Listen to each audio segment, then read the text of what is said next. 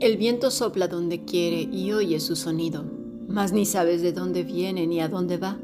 Así es todo aquel que es nacido del Espíritu. Respondió Nicodemo y le dijo, ¿Cómo puede hacerse esto? Respondió Jesús y le dijo, ¿Eres tu maestro de Israel y no sabes esto? De cierto, de cierto te digo, que lo que sabemos hablamos y lo que hemos visto testificamos, y no recibís nuestro testimonio. Si os he dicho cosas terrenales y no creéis, ¿cómo creeréis si os dijere las celestiales? Nadie subió al cielo sino el que descendió del cielo, el Hijo del Hombre que está en el cielo. Y como Moisés levantó a la serpiente en el desierto, así es necesario que el Hijo del Hombre sea levantado, para que todo aquel que en él cree no se pierda, mas tenga vida eterna. Juan capítulo 3, versículo 8 al 15. Hemos escuchado palabra de Dios.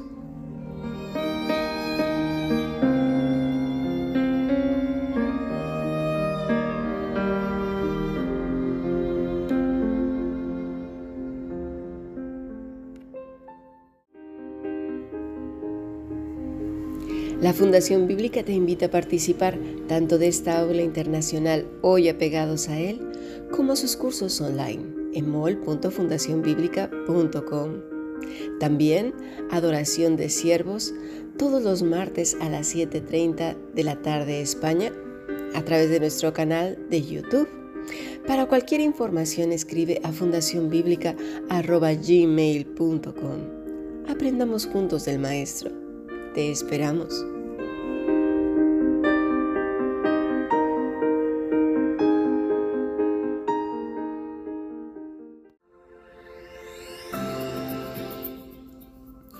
Bueno, continuamos con nuestro estudio del Evangelio de Lucas, aunque estamos hablando de Juan 3. ¿Por qué? Porque estamos entendiendo cuál era la enseñanza de nuestro maestro y qué enseñaba. Y aquí tenemos un claro ejemplo una clase personalizada con Nicodemo. Esta mañana estuvimos aclarando varias herejías que se dicen a lo largo de la historia y a lo ancho del mundo. Se ha dicho por generaciones y aún en muchos púlpitos. Y lamentablemente, como dice el dicho, una mentira repetida muchas veces, igual y para muchos llega a ser verdad. Y suena muy bonito, ¿verdad?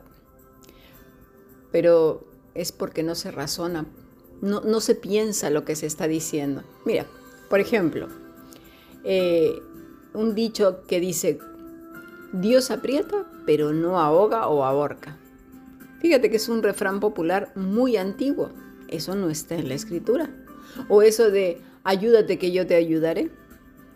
Fíjate que se cree que se remonta a la antigua Grecia. ¿Desde cuándo ya viene ese dicho? Que es mentira además. Y luego ¿qué crees? Se convierte en una verdad. No es que sea verdad, la hacen verdad. Eso no es verdad. Otro dicho es Dios ama al pecador, pero no al pecado. Eso no dice la escritura ni siquiera por asomo, es un dicho de Gandhi.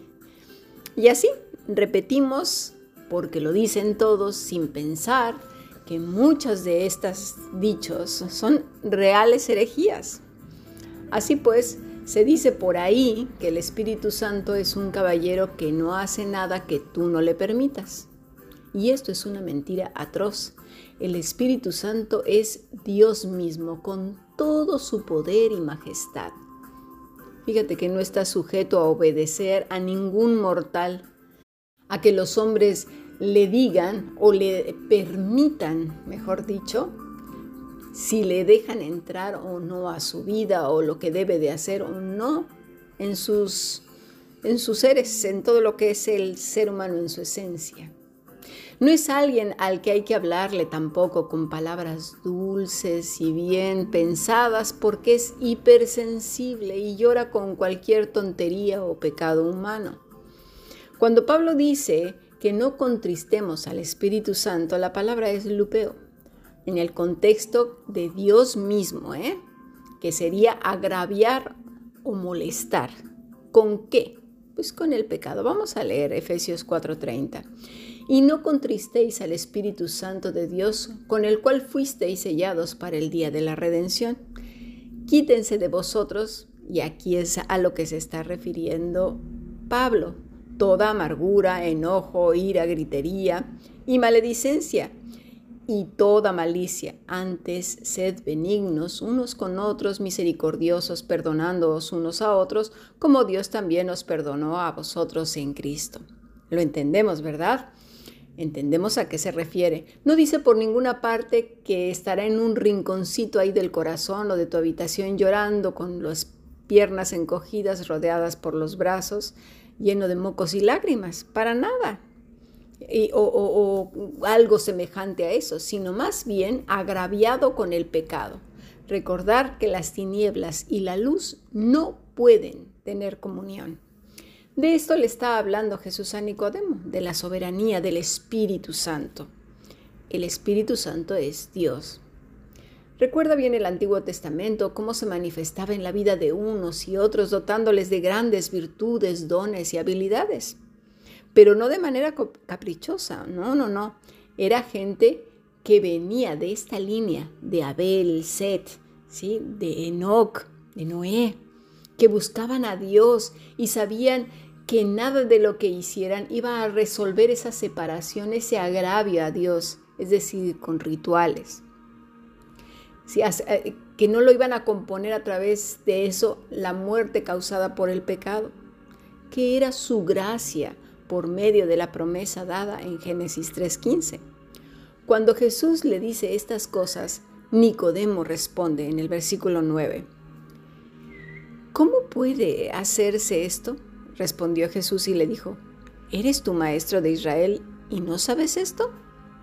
Mira, a veces nos creemos muy sabiondos, que hemos estudiado por años y años, y a veces eso es para vergüenza nuestra, porque delante de Dios somos, somos perdón, torpes, necios, orgullosos, vanidosos, muy duros de corazón. Nos encanta escudarnos en lo que nos da valor delante de los hombres. La impresión que causamos en ello diciendo que venimos de generaciones y generaciones. Ya casi les falta decir que vienen desde Adán, es la línea directa de Adán, ¿sí? siendo cristianos. Qué vergüenza cuando nuestro testimonio mancha por todas partes el nombre de Cristo, ya simplemente con fardar de eso. Y cuando viene, por ejemplo, uno más pequeño, es decir, ya sea joven o que tiene poco en la fe, a enseñarnos algo, nos causa molestia, irritación, si no averigua tu corazón cuando viene alguien más joven que tú, tanto en la fe como de edad, una cierta incomodidad o alguien a quien consideras, no sé por qué, un rival. Porque, mira, dentro de uno, tú lo sabes, se pone a uno a pensar, ¿qué me va a enseñar este o esta? De verdad, hay de nosotros mismos, hay de la arrogancia que nos invade, hay de verdad porque no cerramos el mismo cielo y la bendición de, parte del Señor cuando usa, por ejemplo, un David cuando estaba delante de Goliat. Había cantidad de gente ahí, de soldados fuertes con sus armaduras y toda la cosa, y de repente aparece un jovencito. ¿Qué va a saber este flacucho, no? Pues esa misma arrogancia la tenemos un montón de siervos de Dios que el Señor nos aparte de esta tentación tan horrible de sentirnos los, como dicen en México, los uyuyuy. Y se dice uyuyuy porque cuando ven a alguien que tiene muchas virtudes dicen uyuyuyuy. Entonces le dicen, mira, ahí viene el uyuyuy, porque se siente mucho, ¿no? Jesús confronta a Nicodemo y a ti y a mí también. ¿No te ha pasado que cuando ves en el púlpito a un siervo por ejemplo, lo que estamos hablando ahora, jovencito, pues no inicias el servicio con el mismo ánimo. O cuando es alguien que no simpatizas mucho.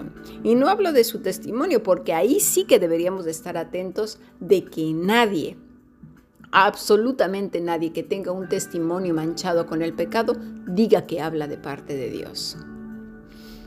Mira lo que dice el maestro en el versículo 11. De cierto, de cierto te digo, que lo que sabemos hablamos y lo que hemos visto testificamos y no recibís nuestro testimonio. El maestro le insta a la memoria lo que había visto y testificado, pero le costaba mucho trabajo a Nicodemo entender. Jesús le dice con más detalle, mira Nicodemo, versículo 12, si os he dicho cosas terrenales y no creéis, ¿cómo creeréis si os dijere las celestiales? Es decir, Jesús fue un maestro que usó todos los recursos visibles, tangibles y sencillos para que la gente pudiera entender. Se tomó el tiempo de enseñar a aquellos que realmente querían aprender. Él sabe de aquellos que solo tienen cosquillas en los oídos para escuchar lo que quieren escuchar.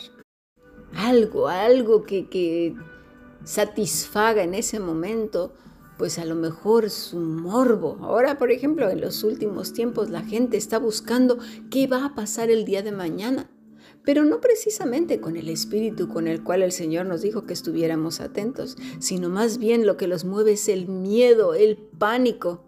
Y eso ya denota que no hay una seguridad en que estamos en las manos del Señor. Necesitamos revisar más seguido nuestros corazones y las motivaciones de por qué estamos buscando lo que buscamos. Próximamente tendremos nuestras conferencias en la segunda parte de Aquí yo vengo pronto y se hablará mucho acerca de esto. ¿Cuáles son las motivaciones de nuestro corazón? A causa de nuestros corazones callosos es imposible que se reciba nada, porque mira, así como un callo es duro, por ejemplo, en el caso de los pies, de, las gentes que acostumbran mucho vivir sin zapatos, descalza, tienen una piel muerta ya de tiempo, tiempo, ¿verdad? Y es muy difícil que sea sensible al calor, a las arenillas, al frío y a muchas cosas. Bueno, pues ahora trasládalo al corazón.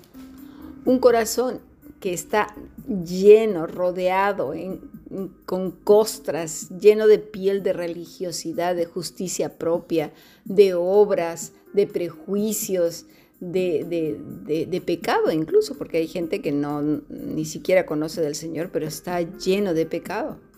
En el caso, por ejemplo, de los religiosos de la época de Jesús, tenían tanto que ni siquiera podía reconocer al maestro. Y esto mismo sucede en nuestra actualidad.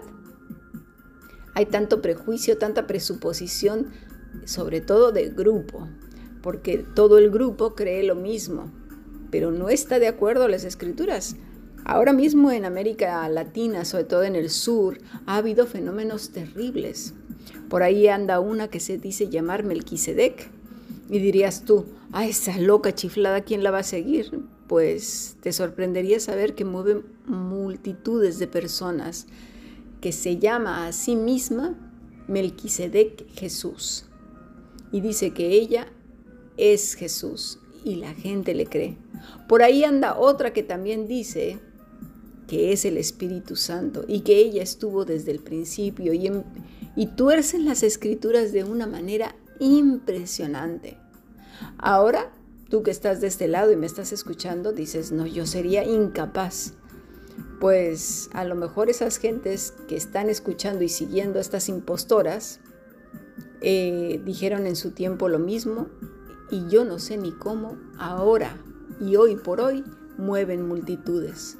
Hay otra también por ahí, una jovencita igualmente que dice que el Espíritu Santo es una mujer y también está moviendo multitudes. Seamos cuidadosos.